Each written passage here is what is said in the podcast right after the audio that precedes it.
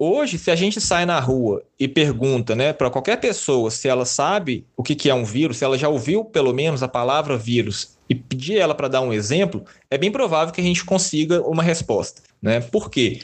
Pelo menos coronavírus ela vai falar. Porque a gente está vivendo uma pandemia causada por um vírus e que se a gente liga na TV, todos os dias a gente vai escutar essa palavra, coronavírus, né? Vírus. Mas isso nem sempre foi assim. Né? A gente conheceu os vírus né, os cientistas passaram a, a saber o que, que era um vírus há pouco tempo atrás. E esse pouco tempo remete ao final do século XIX início do século XX. No finalzinho do século XIX, mais precisamente ali no, nos últimos anos, né, em 1892, a Europa passava por uma, uma crise muito grande de devastação de plantações de tabaco. Né? Na verdade, sempre houve esse tipo de problema, mas na, nesse momento o pessoal ficou intrigado, porque estavam várias plantações sendo devastadas por alguma praga que ninguém sabia o que, que era. E aí um grupo de cientistas uh, da Alemanha resolveu estudar. E o que, que eles pensavam? Bom, não era um inseto que causava o problema, né, que eles poderiam pensar nisso, deve ser algo de origem microbiana. E o que, que se conhecia de microorganismo naquela época? Fungos e bactérias. Foi a primeira coisa que eles pensaram. Então, o que, que eles fizeram? Pegaram as folhas das plantas que estavam doentes, né, uma doença chamada mosaico do tabaco, pegaram essas folhas, colocaram uma, uma solução, né, como se fosse uma água com alguns elementos ali, é, maceraram, né, amassaram tudo ali e pegaram então esse líquido e filtraram, passaram por uma membrana, que na época a gente chamava de filtro de Chamberlain, que era uma membrana porosa que só passava realmente líquido, né? E coisas muito pequenas. Então, bactérias, fungos, tudo ficava retido nesse filtro. O que, que eles esperavam? Eu vou pegar esse filtrado, esse material que eu passei pelo filtro, vou colocar em contato de novo com uma, uma planta sadia e não vai acontecer nada, ela vai continuar sadia, porque eu retive a bactéria e o fungo ali. Só que, para surpresa dos pesquisadores, a planta adoeceu. Ou seja, algo passou naquele filtro que causava a doença nas plantas. E isso, então, eles deram o nome de fluido vivo contagioso.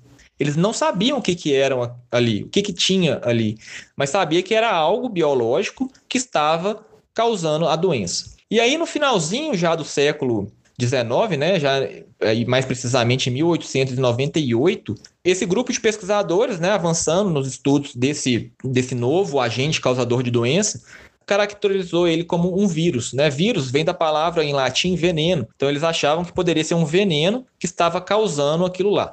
Esse nome, na verdade, Louis Pasteur já tinha cunhado né, algum tempo atrás, é, e o pessoal agora viu, opa, tem algo biológico aqui que está atuando como um veneno, né, e deram o nome de vírus. Então ficou conhecido isso, né, um organismo, né, uma, uma entidade biológica que causa doença pequena o suficiente para passar naquele filtro era um vírus. E aí, uh, depois disso, vários outros vírus foram sendo descobertos. Então, por exemplo, em 1901, o vírus da febre amarela foi descoberto. O único vírus que se conhecia realmente era o vírus do mosaico do tabaco, né? Um vírus que causava a doença mosaico do tabaco nas plantas. E aí, três anos depois, uh, pesquisadores dos Estados Unidos definiram que o agente causador da febre amarela era um vírus, o vírus da febre amarela. E olha só, a gente já vivia, né? A humanidade sofria com a febre amarela há séculos e ninguém sabia o que, que causava. Só no comecinho do século XX que a gente descobriu que a doença era causada por um vírus. A pandemia de 1918, né, a gripe espanhola, foi causada, hoje a gente sabe, né, por um influenza H1N1, mas na época ninguém sabia que era um vírus também. A gente só foi saber que a pandemia causada entre 1918 e 1920 era causada por um vírus influenza 15 anos depois. Né? Isso mostra para a gente o quanto que a gente foi evoluindo. Né? Uh, em 1980, né, na década de 80, a gente começou a ter uma outra pandemia, né? E aí a gente só soube que, o, que era um vírus, né? O vírus a, da AIDS, né? O HIV, dois anos depois, né? E agora, com a pandemia da Covid, a gente teve os primeiros casos de uma doença e em dois meses depois a gente já sabia quem que era o vírus, como que ele estava se multiplicando, né? A gente foi avançando muito rápido. Então, isso mostra para a gente né, entender um pouco essa história de como que começou a virologia, é muito interessante para ver até mesmo a velocidade que hoje a gente consegue fazer as coisas dentro da virologia.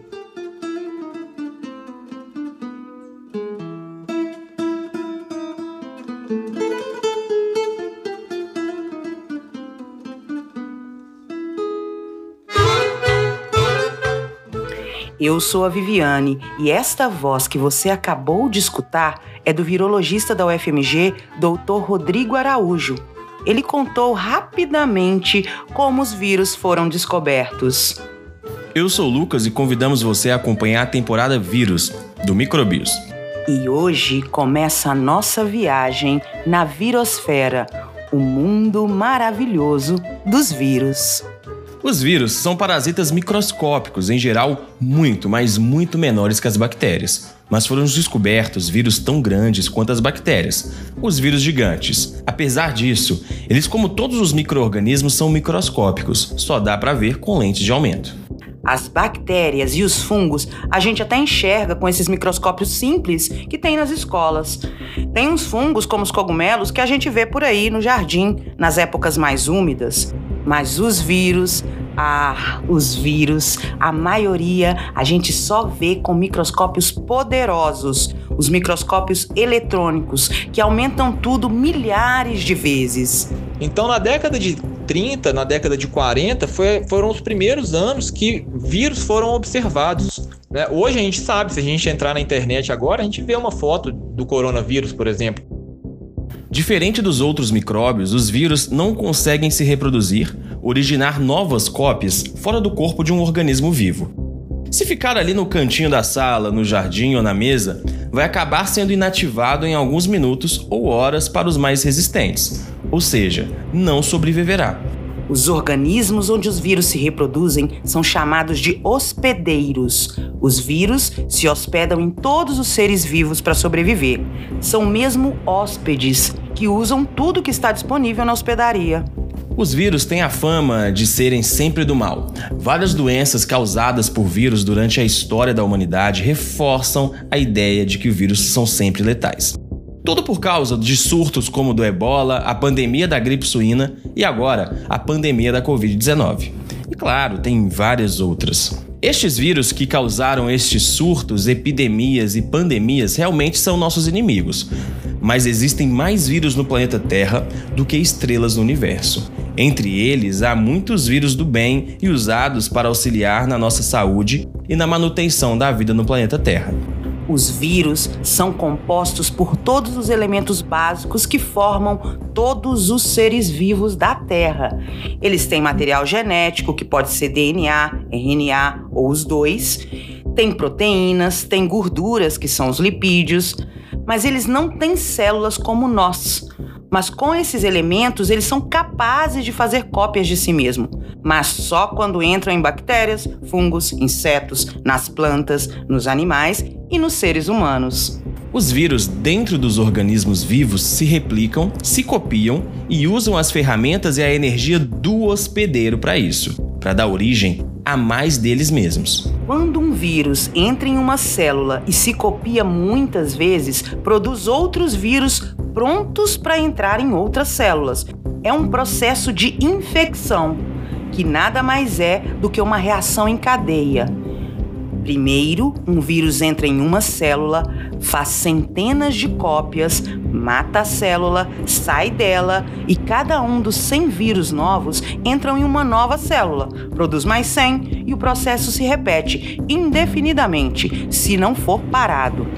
E será que tem como parar? Tem sim. Ou o organismo morre e o vírus morre junto, ou as defesas do organismo atacam as células que têm vírus, matam estas células e permitem a sobrevivência. Nos seres humanos, quem faz esse trabalho é a resposta imune, que nos defende de vírus, bactérias, fungos e parasitas. Antes de entrar na célula e se multiplicar, o vírus precisa encontrar a célula ideal. Nem toda a célula serve de casa para os vírus. Os vírus também podem saltar, pular entre espécies diferentes, como o novo coronavírus, que era um vírus de morcego que passou por mudanças e adaptações e conseguiu viver no corpo de seres humanos, causando muitas mortes e muitas sequelas naqueles que se recuperaram de infecções mais graves. Quando um vírus pula para outra espécie, ele muda e se transforma em um vírus diferente. Às vezes, no animal ele nem causava doença alguma, só ficava ali, morando naquele organismo, pacificamente. Mas quando pula para o ser humano, pode ser mortal. Mas em alguns casos, pode apenas causar doenças leves. Ou às vezes nós nem notamos as doenças. Nos próximos episódios você vai saber se os vírus estão vivos ou não, se vivem no nosso corpo sem fazer mal, como se espalham, por que precisamos deles e muito mais. Siga a gente nas redes sociais para saber as novidades. O Microbios é um podcast apoiado pelo Instituto Serra Pilheira e juntamente com os podcasts Pelo Avesso, Data Lábia, Um Mar de Histórias, Habitat, Ciência Suja, Consciência Negra e Prato Cheio trazem ciência para você em todos os aplicativos de podcast. Ah, aproveita e escuta também a nossa primeira temporada e compartilhe todos os episódios com os amigos pelo WhatsApp. Até o futuro.